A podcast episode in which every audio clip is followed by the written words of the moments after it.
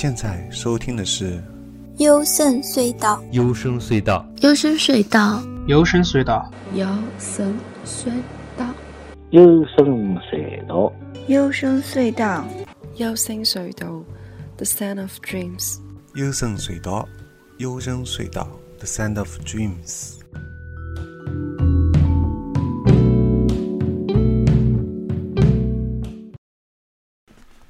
大家好，我是高尔基啊。你现在收听的是幽深隧道电台节目啊。那这期节目还是关于这个《埋向现实》这本书里面讲到的一些事情啊。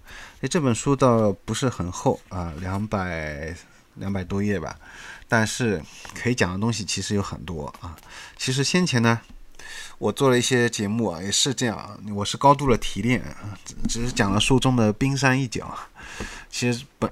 就还是那句话啊，本身就是能讲的东西，不可能是把这本书全部讲完，因为这样就变成说书了。我不希望这样做，我是在希望节目当中有加我自己的一些理解的，所以选取一部分。其次呢，我想尽量还是选取一些比较有积极向上、有意义的一些东西。太恐怖的、太负面的东西呢，我觉得大家自己去看就好啊，因为我想在节目。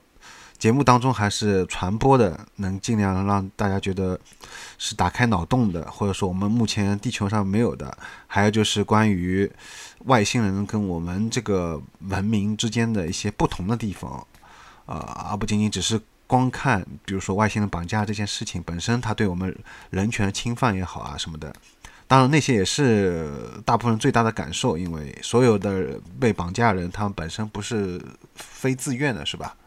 但是我在上期节目也讲过关于这个人类做小白鼠这个实验，大家可以对照理解一下，好吗？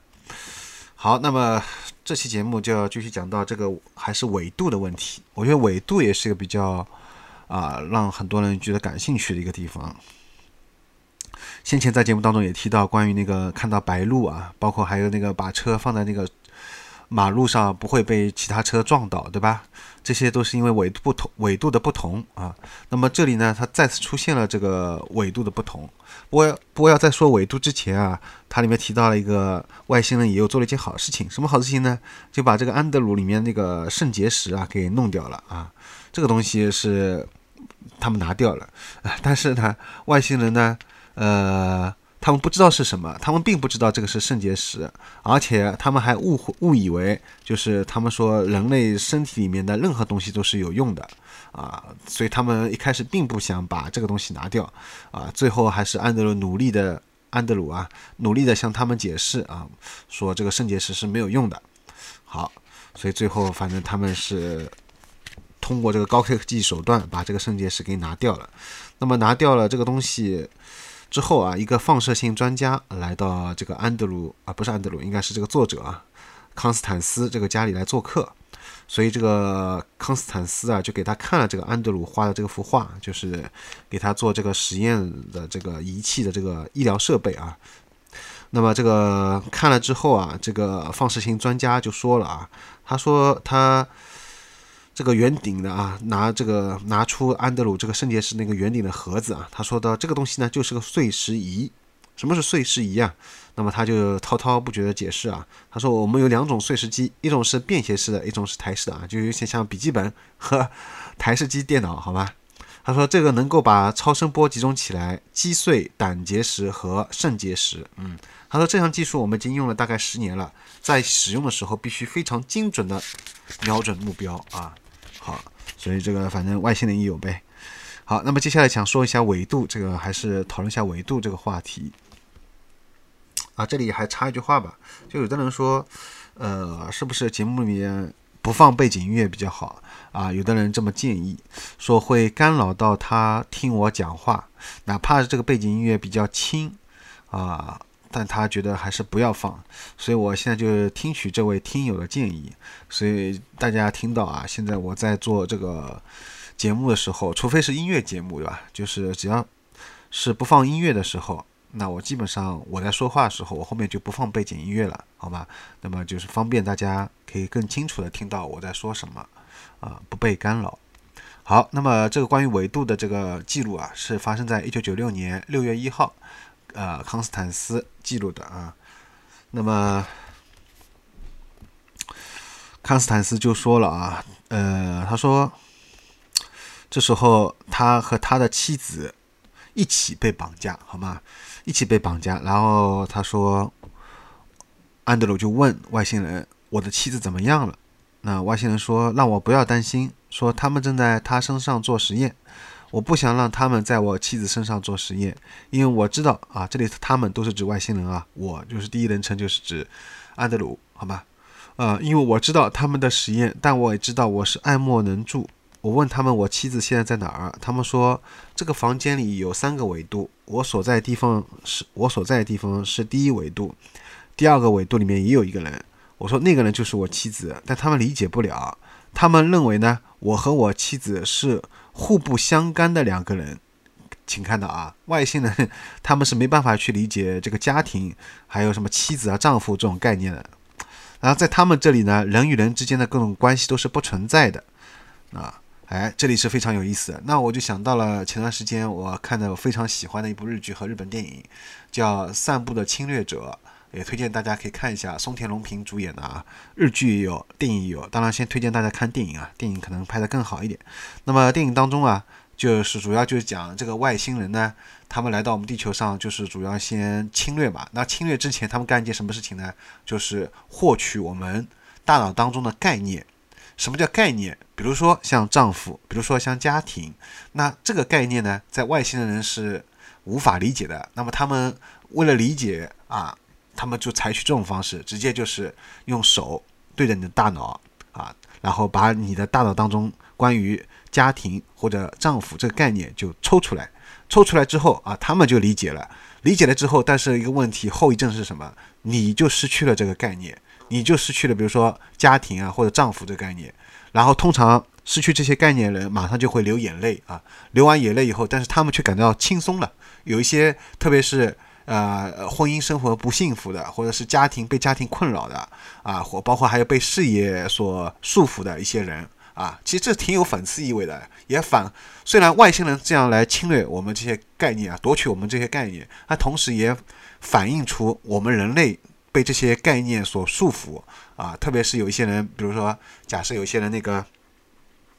他在公司里做领导，里面有一个角色就是在公司里面做领导，但是他就是为了公司的利益的最大化啊，他可以放弃一切啊，就有点像这个外星人做的事情一样啊，他可以牺牲家庭啊，牺牲掉呃呃对下级的这种怎么说啊，就是他特别发脾气啊，经常喜欢发脾气，然后呃，并且就是还有就是怎么说，就是不把人当一回当人吧。啊，就是不把人当人啊，把所有人都看成他的下属，呃，要么就是他的上级，上级嘛就绝对服从，对吧？对下级嘛就是绝绝对命令，他就是变成一个这样一个很蛮横不讲道理的一个上司啊，这样一个人也可以说他是工作狂吧，反正就是这样一个人啊，比工作狂还要恶劣一点，因为人家工作狂回到家里对老婆可能还比较好，反正他就是对所有人都感觉都不太好啊，呃，然后整天就是板着个脸啊。啊，这样一个人，然后把他这个从这个工作啊，工作从他这个好像是工作吧，这个概念从他大脑中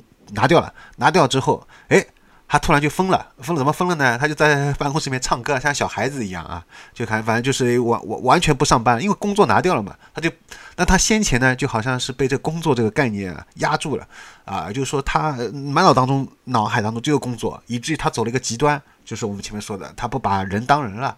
啊，他就自己拼命也要加班，然后领这个自己的下属要绝对服从自己，而且也要跟着自己埋头努力工作啊，上班，然后就是嗯，生活完全就牺牲掉了啊，就其实生活就是等于工作，就变成这样一个被工作奴役的一个人了，也可以这么说，对吧？反正就这样一个。那最后他把工作外星人把他这工作拿掉之后，哎，他一下子哎，他叫解脱了。其实对他来说可能是一种解脱，但是在旁边其他人看来，就这个领导发发疯发疯了啊！他的确是发疯了，就是像神经病一样在那边唱歌啊跳舞，很开心。然后但是但是已经完全不工作了，因为工作拿掉了嘛，他就不上班了啊！你想一想，如果一个正常的人，他本来是一个。呃，一个一个一个领导也好，或者比如说假假设他是一个科长或者一个部长啊，他突然某一天他在面前跳舞唱歌也不上班了，那是不是所有人都觉得他疯了，对不对？但只有他自己也他自己也不知道，对他自己也不知道，因为毕竟被外界被外星人拿掉了这个这个叫什么这个这个工作这个概念啊所以这个就是散步的侵略者啊！我这里就是觉得说非常有非常有意思。这部电影的，呃，如果有小说就好了，可能还可以看一看。反正他之前只有电影和日剧嘛，我觉得这个编剧还是相当有水平的啊，相当不错啊。同样这里也是啊，就是这个小灰人也是，他们是理解不了人和人之间的关系的啊。那么，然后他这里还解释到还有第三个维度，第三个维度呢，就是与我就是安德鲁啊有着某种联系了。那这时候我还在飘，突然啊，前面我这里都是高能预警了，我感觉到身上有鼓鼓的在冒气泡，像阿尔卡塞尔托兹矿泉水一样。我身体的一部分变成了泡沫，另一部分呢又有泡沫泡沫变成了身体啊。如果现在大家突然在听我。就是前面不知道我在说什么，突然在开始听我说这一段，什么身体部分变成泡沫，另一部分又有泡沫变成身体，别人就想你肯定要么在说一部科幻电影，要么在说什么科幻小说，反正就是肯定是别人就觉得你在胡胡说些八道些什么东西，对不对？嗯，但是在这个这些的确都是康斯坦斯通过催眠这样一个记录啊，真实发生的。当然不相信也没有办法，好吗？可以抱着怀疑态度去去去理解啊。他说：“我来到了第这个第三个维度里面，呃，看见了很多隔间，离离开了船的墙壁。那他括弧他说我很年轻时候在这个墙壁里看到过这些隔间，这些隔间里呢装着些蓝色的流体或气体。当这些流体呃一被搅动，就会出现白色的波浪啊。他这里说的比较抽象了，他在他这是他画了画啊，其实画了一个幅画。”大家如果有机会看这本书的话，就能看到这幅画啊，可能会比我这样说的话会更加的直观的理解这个装置，好吗？好，那么接下来安德鲁重复了以前他讲过那件事，他看到了一个认为是时间转换机的东西，哎，时间转换机，看到没有？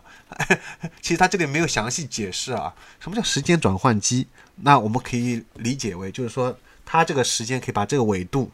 带到我们这个纬度，但是在我们这个纬度里面，这个时间就是会被拉长，因为通常这些被绑架的人都是他们不说丢失的时间嘛，就本来开车开得好好的，突然发现过了三个小时，他在他跑，然后不仅过了三个小时，他就而且开到了另外一块地方，然后当中呃丢失的那些几个小时时间，他怎么都想不起来。那么丢失这个时间很显然就是他被绑架了嘛，也就是说。在非典里面所处这个纬度的时间，跟我们这个纬度所处的这个时间，这个计算方式肯定是不一样的。我们这边可能过，呃，过了三个小时，他在那边可能才过了呃十分钟，可能是半个小时，就时间很短。我们这边时间已经很长，啊，就有点像以前人家说的，呃，天上什么说，天上一分钟，人间一年啊，就是这样一个不同的纬度呗，好吧？此此外，还有一个共性，就是通常外星人绑架这一个人，不仅仅是绑架这一个人，而且不仅仅是绑架这一个成年人。基本上，这个成年人后来回忆起来，是他从小就开始被外星人绑架，而且可能还涉及到他的以后一些妻子啊，呃，还有一些他的家庭，比如说他之后他们还和他妻子生下来的孩子啊，也继续。被就是等于像以前中国古代的那个说的什么这个连坐嘛，连坐法律，就是你只要跟你相关的人全部都被牵涉进去，好吗？所以这是一个很庞大的一个啊一个一个一个情况，所以而且还会让你们就是生出了这些外星人孩子跟外星人杂交啊，他在这边就说错了，说说说出来这个情况啊，因为其实我在先前节目里面也提到过，他说在这次治疗当中呢。安德鲁确认了那个外星人是在对他说假话。他见那他见到那个孩子根本不是他的。但是过了一个星期，他又来找我，让我为他治疗。这个我就是指这康斯坦斯啊，啊，他在这次治疗当中，安德鲁因为自己没有哺育那个孩子而感到非常懊恼。得知妻子也遭到了外星人的绑架，他又感到非常苦恼。啊，他还以为他绑架走以后，妻子一直在车里待着呢。啊，好，也就是说他。发现那个孩子其实还是的确外星人没有说假话，那个孩子是他的，啊，这里我们就可以说出来，就是说这个小灰人啊，不管他怎么样恶劣，好吧，呃，不管他为了获取他的信息不择手段，但至少他如果你问他问题，他能回答你的，基本上他是不会说假话。这和我们人类不同，我们人类从小啊，从小是不说假话的，对，小孩子不说，反正就成年之后呗，反正就是一个假话，一个谎言接一个谎言，当然也有一些是善意的谎言，反正就说吹牛撒谎，好像是成为了一个。习惯啊，你能找到一个从来不撒谎，呃的一个成年人，感觉是比较困难的，在地球上面，是不是？你能说你自己一辈子从来没有撒过谎吗？啊，没有一个没有一个人敢这么说吧，对不对？但是外星人，他要么就是不回答你，他根本不就，因为他要么就是不回答你，但是一旦回答你，基本上他是不会撒谎啊，他告诉你的就肯定是事实，所以这里又再次证明啊，因为安德鲁一开始他觉得那个孩子不是他的，按照那个外星人跟他说这个孩子就是你的啊，最后他发现的确那个孩子是他的啊，包括外外星人说我不会伤害你，他就是不会伤害你，他不是以来伤害你为这个目的，他就是拿你来做实验，好吧？反正所以说有很多啊，他就是这样一个情况，好吗？好，然后后来他还做了安德鲁这个实验啊，因为我发现这个作者好像对安德鲁这个实验做了大量的描述，他应该是这本书的绝对主角，好吗？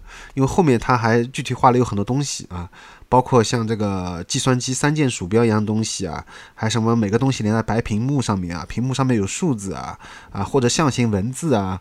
还有什么针扎过来啊，扎到肩膀里面啊，什么传感器啊，还有这个象限文字一共有三排啦，每个键控制着屏幕上不同东西啦，啊，这些很详细啊，红色、绿色、黄色，什么从眼睛上面取下来等等。好，现在是二零一八年八月三十日下午五点四十四分啊。其实我录到现在，从下午呃一点多录到现在，嗯，已经这已经是第六期了，就第。三个小时了，然后，但是大家听到的话，还是会分成多期，好吗？因为这样一下子如果听的话，肯定是觉得受不了啊，太多了。那么，下面我想讲一下女外星人。哎，因为前面出现的这些外星人都是男的啊，这里有一个女的外星人，同样是安德鲁记录的，这个就比较有趣了。他说这个外星人是女的，我以前从来没见过她。他说：“我不愿意与他们配合，让他感到失望。由于我曾经打了他们呢，所以我与他们很难相处。”他说：“啊，他感到很苦恼，因为我不能帮助他们哺育孩子啊。其实我觉得这是他们应该找错人了，应该他们应该找一个女女子，对啊，找他的老婆那才能哺育嘛。男的怎么哺育孩子呢？对吧？哇，不过也许在他们眼里，他们分不清楚吧，这种男女关系。”好，我继续讲下去啊。然后他说：“这是我有一种，当然我这个是安德鲁的我，我有一种奇怪的感觉，他可能就是那个孩子的母亲啊。他告诉我说他是那里的最高长官，他的名字叫泽德拉。他说我应该高感到高兴，因为所有的检查都结束了。其实后来我们发现这是外星人也说谎了，也不是说撒谎，就是说他们还是最后还是有联系啊，还是有绑架这个安德鲁。”然后安德鲁继续回忆说：“他们以后再也不需要我了。”他说：“女字旁的他，他说就这个女外星人，他说你应该高兴一点才是啊！你现在感觉怎么样？我以前被绑架过多次，但从来没有见过这个人。他个子高高的，瘦瘦的啊，面部特征和别的外星人有点不同，大概有一点三八米高。好了，那就是我之前也在电台节目里面讲过啊，就说你们可以判断一下，基本上就是在一点二米。”出头的左右的，也就是可以买票的啊，这种外星人呢，小灰人呢，那基本上都不是官，好吧？他们的官就是见最长官的话，一般都是超过一米三的啊，一米三八，这个已经是很高了。对于这个他们小灰人来说，那好，继续讲。他说，安德鲁说啊，我并不恨他，女字旁的他。我对他说：“我才不管他当的是什么官呢，他的级别再高于我有什么关系？”我想我这么一说，肯定让他不高兴了，他脸拉得长长的。他说：“好，这里也要补充一下啊，插一句，就可见这个女外星人这个长官啊，她是有情绪变化的。哎，你看她脸拉长长的什么？这也跟普通的呃低级别的就是其他矮的那种外星人不一样啊，一点二米左右的一些男外星人不一样。”啊，因为有情绪的变化、有感情变化的这个女外星人是比较少见的。因为我们所知道，大部分的小灰人他们都是没有感情，他们也不理解感情啊。他这个还是有点情绪变化。好，继续说，呃，女女字旁的她就这个女外星人说啊，她说大多数女外星人是没有到她这个地位的啊。可见啊，这里要插一句，他们这个外星人这个当中也是有男尊女卑啊，跟我们这个地球其实没什么差别嘛，是吧？这个小灰人。小灰人他们这个世界当中，好，这个女外星人继续说，他们就是女字旁的一些他，他们其他的一些女女外星人都在干嘛呢？都在托儿所里面看孩子。哎，他说俗人是非常可怜的，你理解不了他们。我们的这个种族里面没有秘密，谁都知道啊啊，就是说他们全都是没有秘密，真的吗？嗯。呃，然后这个女外星人有点失望了。他们通过这么多次对我的绑架，把我身体的每一个部位，请注意啊，每一个部位都编了程序，把每一根神经、每一个细胞都输入到我的记忆库里面啊，真的是非常厉害啊！比他，等于是这些女外星人比他自己还了解他自己。比这个被绑架者安德鲁先生啊，比安德鲁先生自己还了解自己，因为他们把他身体的每个部位、每根神经、每个细胞都已经输入到记忆库啊，这个是那么如此庞大。我们都知道，一个人的身体里面细胞不得了，论兆的是吧？不是亿了，那么多个细胞，他每一个细胞都要还输入到记忆库，真是太厉害。好。那安德鲁就问那个女外星人：“你们现在该得到的都得到了，然后就可以把我像一片抹布一样扔掉了，对吗？”女外星人说：“是的，该得到的都得到了，什么都不需要了。那么她的脸不再拉得那么长了，头的上部分也显得更大了。我想他可能是一个心理学家什么的吧，他想知道，呃，我从第一次被绑架到现在感觉是什么啊？哦，我是怎么感觉的？”于是安德鲁就说：“啊。”我都疯了，还不如死了呢。呃，女外星人问我：“你为什么要疯啊？疯是什么样子啊？死又是什么样子啊？” 所以他们都不理解啊，这些概念的东西，就像我前面说的那个日剧、日本电影一样，叫《散步的侵略者》啊。的确，对于一部分的外星人来说，他们是没办法理解地球人、地地球人啊定义的这些概念的问题啊，死、疯啊，还有什么夫妻啦、家庭啦，这他们都没办法理解这种概念。那第那个安德鲁就说了，所谓分嘛，就是对他们的敌对情绪呗。我对他们这么长时间以来对我的折磨很不满意，于是我就问他，为什么他们单单抽中了我，让我受这份罪？啊，他说他们在地球上选了一帮人，就像抽签一样，你被抽上了。他说他们并没有伤害我的意思，只是做了他们要做的事情。他告诉我说，你处在我们的位置也会这样做，你也会做你想要做的啊，你也会做你要做的事情。啊，这就是前面我说的这一部分的被绑架的人，尤其是女性啊，被绑架的女性，她们到后来都慢慢的理解了这些小灰人啊，但是理解是理解，但是还是感到害怕啊，并且感到痛苦的。然后，然后这些男性也是啊，包括安德鲁，你看他他也慢慢理解了。然后这个女外星人还比较有意思的地方是在于啊，他给了他一个存铅的矿啊。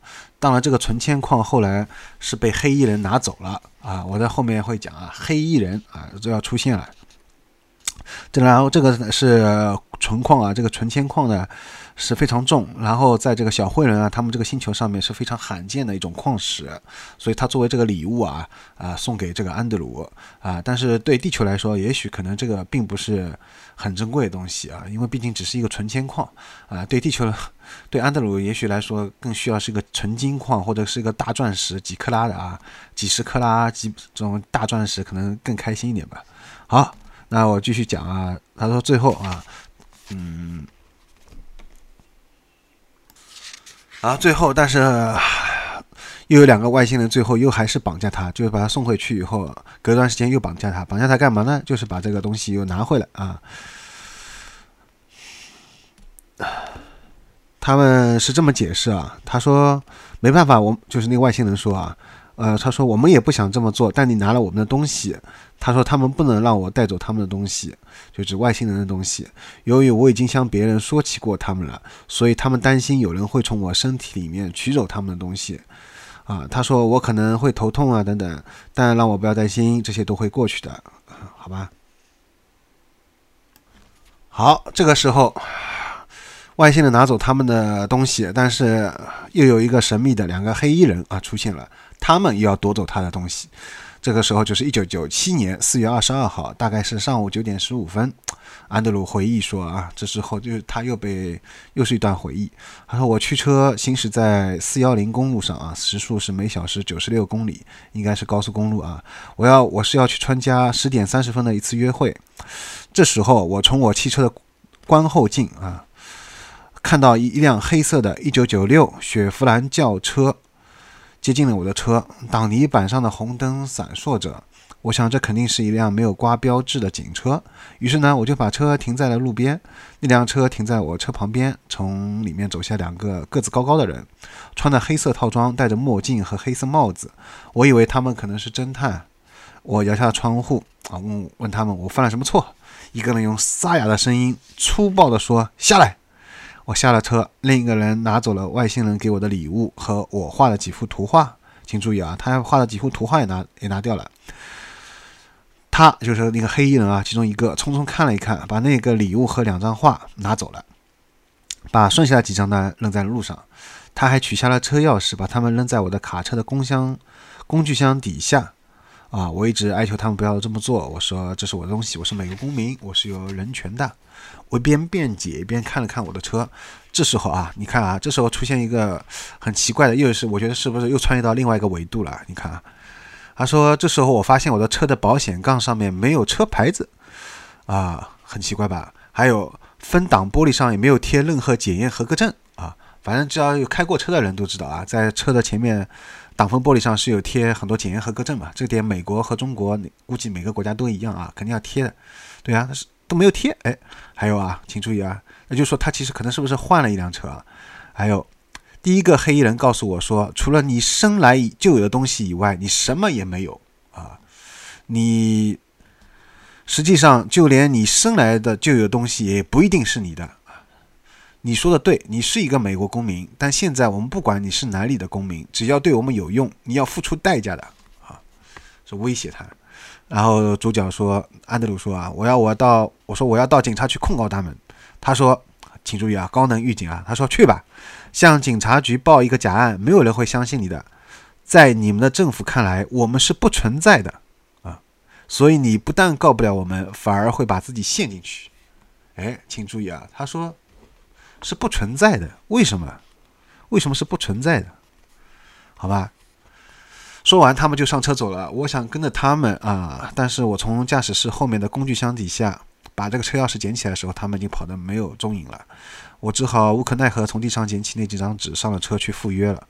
我太生气了，我都快要气疯了，我全身发抖，我不能自己。我想，我不知道他们要那块铅矿石和那两张素描画到底有什么用啊！我在大学修过那个地质学，所以我懂得一点铅矿石。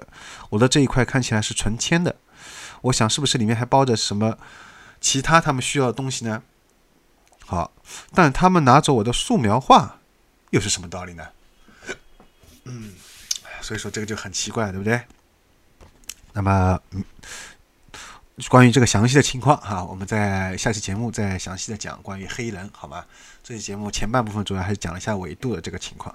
然后我的个人微信 g o r g a s g i a s 啊，然后这个节目的微信订阅号是搜索“优声隧道”就可以了。地外文明的微信的群也欢迎大家有兴趣可以一块加入讨论。啊，这期节目就到此结束，下期节目我们再继续，拜拜。